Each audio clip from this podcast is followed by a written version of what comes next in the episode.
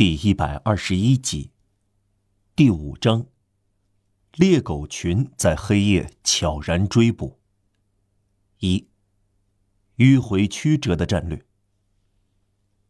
再次说明一点，这对于下面几页和后来的情节都是必不可少的。本书作者很遗憾，不得不谈到自己。他已经有许多年不在巴黎。自从他离开巴黎以后，巴黎改变了，一个新城市出现了，可以说他已不认识。用不着说他爱巴黎，巴黎是他的精神故乡。由于拆毁和重建，他在青年时代的巴黎，他在记忆中虔诚的带走的巴黎，眼下成了旧日的巴黎。但愿读者允许他谈论那时的巴黎，仿佛他还存在似的。凡是作者把读者带往之处，他会说，在这条街上有这样一座房子。可能今日既没有房子，也没有街道了。读者如果愿意跑一次，可以去验证一下。至于作者，他不知道新巴黎。他写作时，眼前的旧巴黎显现在他真实的幻想中，想象他生活过的地方，还有他见过的东西。并不是一切都烟消云散了，对他来说是一件快意的事。只要在故乡走动，就可以设想，这些街道与己无关，这些窗户、屋顶和大门对您无关紧要，这些墙壁是陌生的，这些树木是随便遇到的，这些进不去的房子对您没有用，您行走的街道铺着石块。后来，您不在那里时，会发现，这些街道对您是珍贵的，您怀念这些屋顶、窗户和大门。这些墙壁对您是不可或缺的，这些树木是您所热爱的，这些进不去的房子，有人天天要进去。您把自己的五脏六腑、鲜血和心都留在这些石子路上。所有这些您再也见不到，也许永远诀别，却保留了形象的地方，有着令人痛苦的魅力，带着幽灵的忧伤，重新回到您的身上，对您构成可见的圣地，可以说是法兰西的形象本身。您热爱他们，记得他们今天的模样和以前的模样，并且乐此不疲。您不愿有丝毫的改变，因为珍重祖国的形象，如同珍重母亲的形象。因此，请允许我们从过去回到现在，交代过这一点，我们请读者记住，然后继续道来。让瓦尔让马上离开了大街，学入小巷，尽可能七弯八拐，有时突然回到原地，想证实一下。有没有人跟踪？这种办法是受到围攻的鹿所采用的。在印上足迹的地方，这种办法除了其他优点，还能以相反的足迹欺骗猎人和猎狗。在狩猎中叫做假回树林。这一夜是满月，让瓦尔让并不发愁，月亮还很靠近地平线，在街道中投下大块的明与暗的区域。让瓦尔让可以沿着暗的一面房屋与墙壁溜过去，观察亮的一面。也许他没有足够考虑到，他忽略了暗的一面。在毗邻玻璃沃街的所有不见人影的小巷中，他有把握没有人在后面跟踪。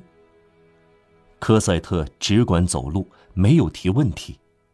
他一生六年所受的痛苦，在他的性格中插入了一点被动的成分。再说，这个见解我们以后还要不止一次提及。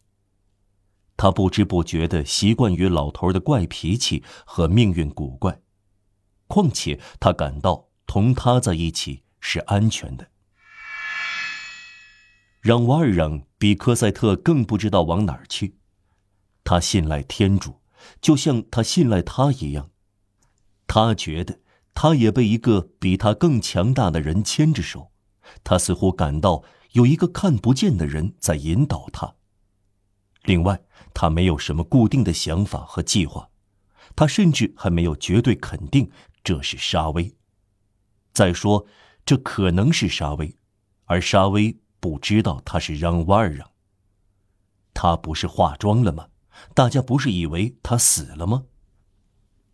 不过，几天以来，有的事显得很奇特。他用不着想更多的事了。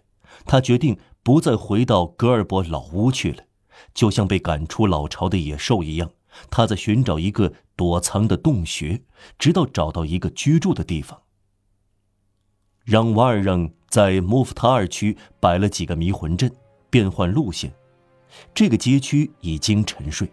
仿佛还在遵守中世纪的禁令和宵禁的束缚。他以精明的战略，在桑西埃街和科博街、巴托瓦圣维克托街和隐士井街之间，变着方式兜圈子。那里有小客店，他没有进去，因为找不到合适的。其实他并不怀疑，万一有人找到他的踪迹，也会失去的。圣埃蒂安多蒙教堂敲响了十一点钟，这时他经过蓬托瓦兹街的警察局，这是十四号了。过了一会儿，上文说过的本能使他回过身来。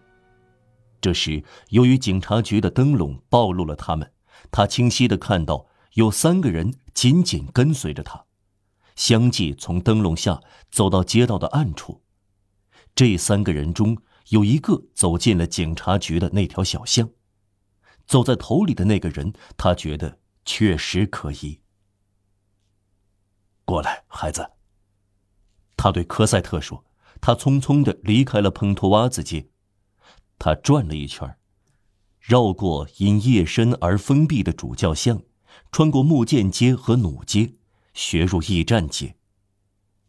他来到一个十字路口，今日。这是罗兰中学所在地，通向新圣女热那维埃夫街。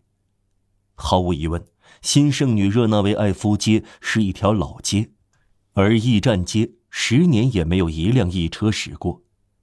这条驿站街在十三世纪时住的是陶瓷工，他的真名叫陶瓷街。这十字路口月光皎洁，让瓦尔让躲在一扇门下，盘算着。倘若这些人还尾随着他，他们穿过月光时不会不清楚的看到。果然，三分钟不到，这些人出现了。现在他们是四个人，三个高身材，身穿褐色的长礼服，戴着圆帽，手里拿着粗棍。他们的高大身材和粗大的拳头，和他们在黑暗中阴森的行走，同样令人胆战。这简直是四个化妆成市民的鬼魂。